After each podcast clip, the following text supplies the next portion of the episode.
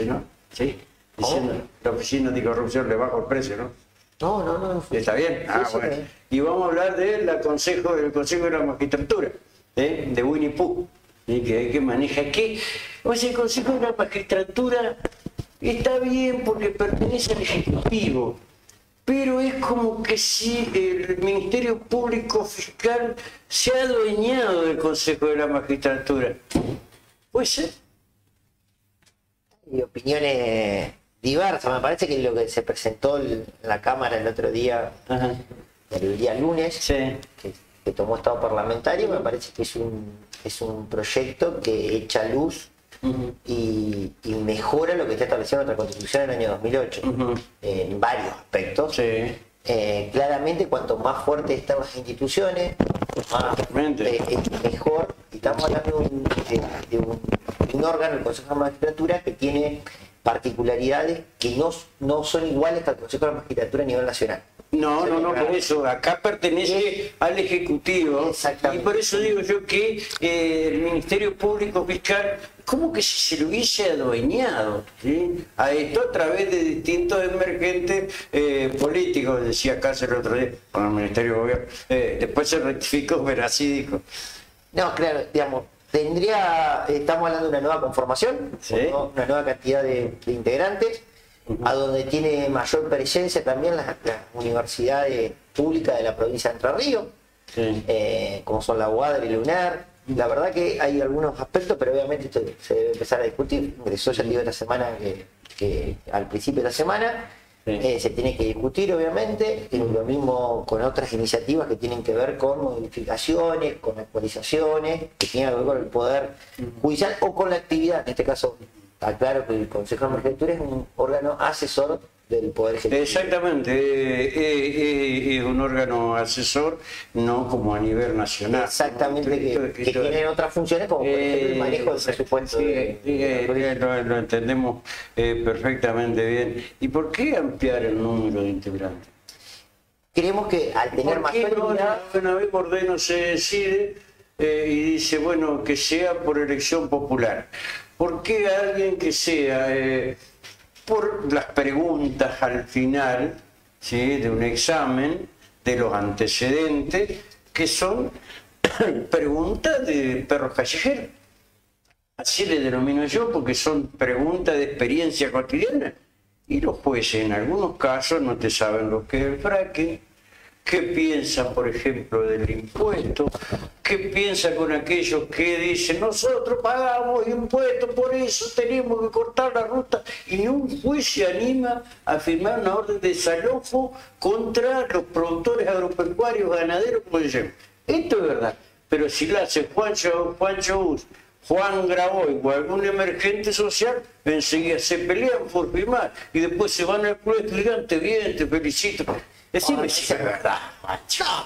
a ver, claramente, claramente, claramente tenemos que trabajar mucho. Y cuando digo tenemos que trabajar mucho, son todos los actores que tienen que intervenir en, en este proceso que tiene que ser con.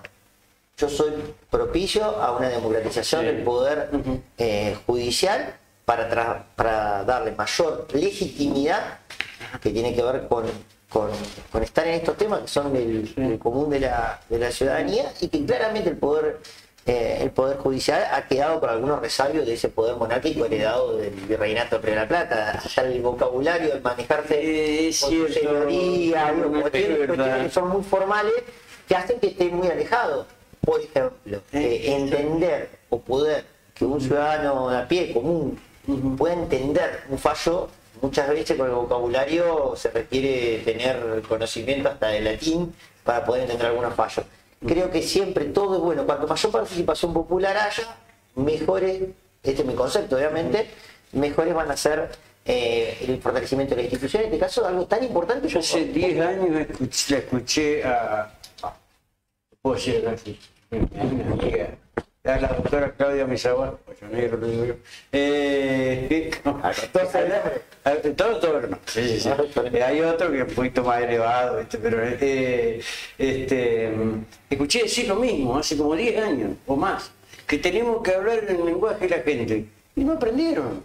Ya, pero tiene que ver, vuelvo a decirlo, con esos resabios. Pedirle al médico que escriba bien, ¿no? Eh, tiene que ver con esos resabios Que también estudiar farmacología y que de, yo de presentación y de, y de conservación de algún statu quo. Me parece que es hora, como hay que a todos los ámbitos de la sociedad, la política también, claramente los sectores eh, de la política tienen que adaptarse a los tiempos que transcurren y estar con discusiones de cara a- al común de la sociedad. También creo que el Poder Judicial. Y en eso vuelvo a decirlo, me parece que dotar ya sea de una oficina anticorrupción, que también está prevista en nuestra constitución, que tiene un- una, una construcción eh, diferente a lo que hoy tenemos en la actualidad, el Consejo de la Magistratura, discusiones y cambios que se tienen que dar en el Poder Judicial, que tienen que ser los propios actores también de la justicia, eso es un gran reclamo que tiene el común de la, de la sociedad, que son los ¿Por propios qué la política no se le anima a la justicia? No, yo no creo que es una cuestión de animarse, no animarse.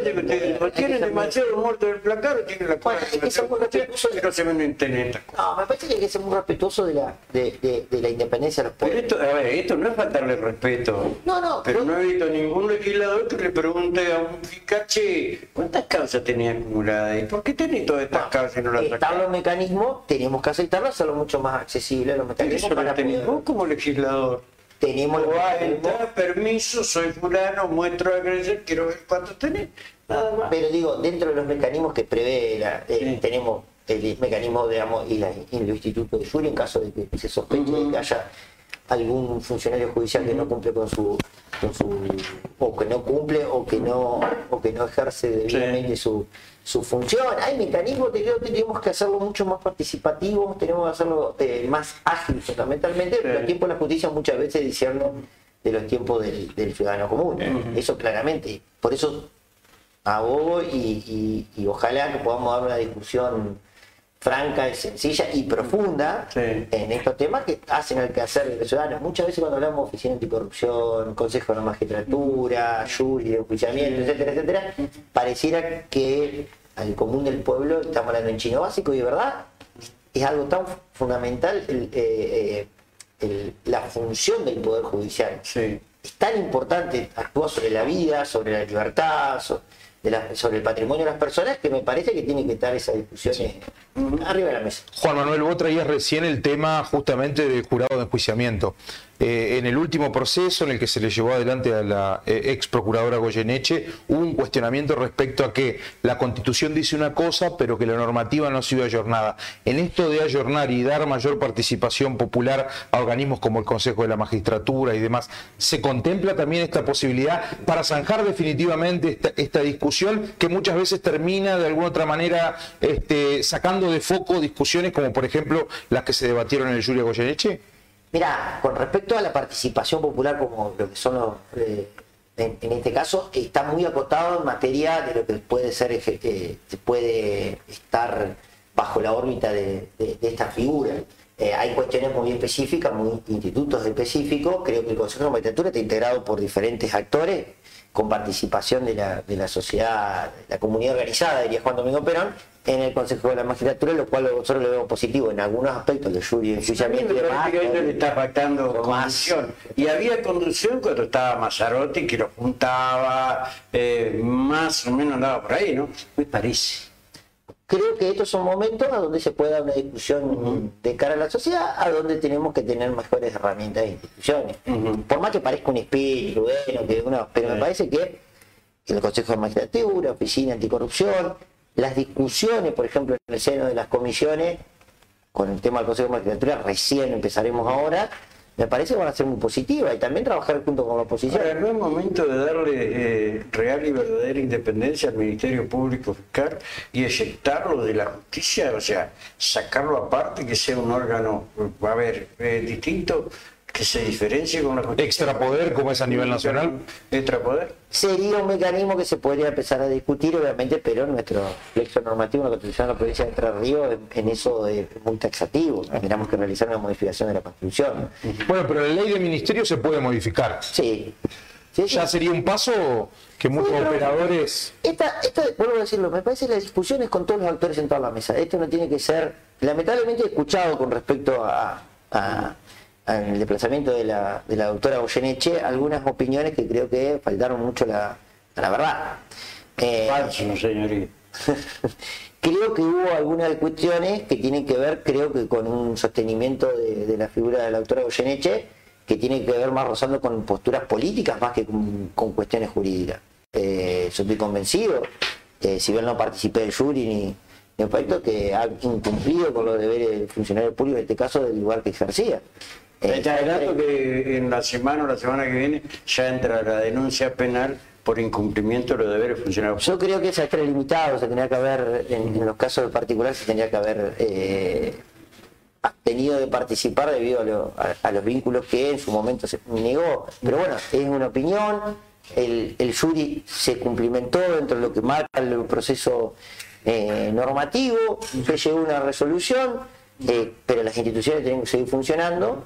Y vuelvo a decir, esto no tiene que ver con una actitud corporativa del sector político para prever alguna o, o cuidado de algunas, de algunas situaciones. Me parece que hay que ser como todo, hay que, en caso de que la justicia lo, lo convoque, uno se tiene que, que presentar, se tiene que, Totalmente. que mostrar. Ahora, vamos a ser sinceros, Rubén, muchas veces ah, se ha judicializado la política y también un proceso que también hay que llamarse poderosamente la atención y poner todos los actores a discutir este tema, también se ha, la justicia se ha politizado, se ha utilizado muchas veces lo que a nivel nacional a nivel internacional se llama lawfare, se ha utilizado, se utiliza para obtener algún tipo de beneficio de índole político partidario, lo cual está muy mal porque le hacen un chico favor Bien de este posicionamiento es tuyo y personal creo, creo que la política está convencido de que es así como vos lo estás expresando. Al menos el 80% del,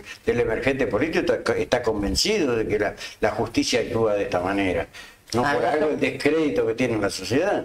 A nosotros nos llama poderosamente la actitud, eh, eh, me llama poderosamente la actitud eh, y, y- y la atención, mejor dicho, en algunas cuestiones que se han dado en los últimos tiempos y como también esa unión entre ciertos sectores de, de- de operadores judiciales, de, de- de medios de comunicación a nivel nacional fundamentalmente y también eh, en Sí, en locales también. ¿eh? Acá tienen los Esto no es un fenómeno- tienen los esto no es un hoteles. fenómeno que sea exclusivamente de la nación, en cada una de las provincias también se, se, se analiza. Me parece que hay que empezar a discutirlo. ¿Eh? Tenemos que ser muy conscientes de la independencia de los poderes, la no intervención de ningún poder sobre el otro, y fundamentalmente también de que, de que todos somos iguales ante la ley y tenemos que rendir cuentas, pero todos. Bueno, en mi caso yo, es mi convicción que es muy íntima, eh, a ver, el procurador parece INRI,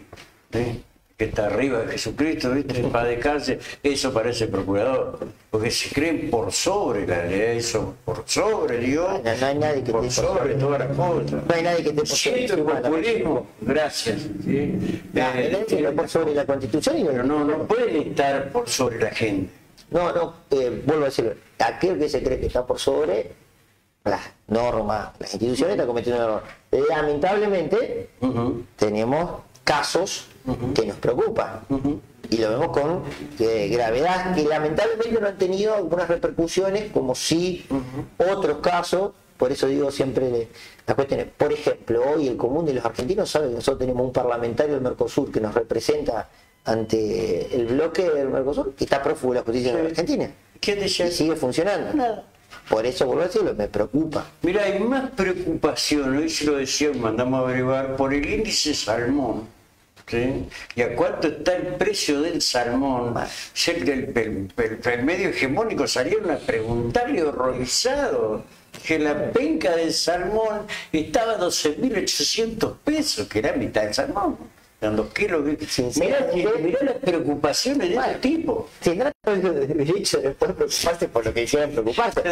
A mí lo que sí me preocupa, Rubén, eh, es que a, a nuestro pueblo, a la mayoría de los trabajadores, le quedan muchos días para llegar a fin de mes. Sí.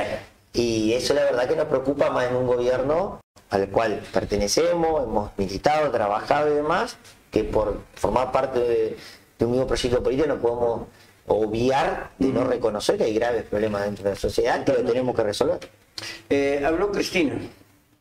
Nosotros lo anunciamos un- dos días antes con este otro loco que se iba a Guzmán, se fue Guzmán. Y ahora, y perdón Rubén, te agrego, ¿Eh? ahora va a hablar el viernes, pasado mañana. No, pero ahora no, no, no, no, ahora no va a echar nada. ¿Se irá alguien? Quédate tranquilo. ¿Será alguien? Pará, pero ahí hasta ahí, ahí, ahí, ahí hay que parar un poquito. Tal vez haga algo para colar a alguno de los muchachos ahí, pero, pero ahí no se ve nadie. Y habló de los planes, algo que veníamos hablando, ¿sí?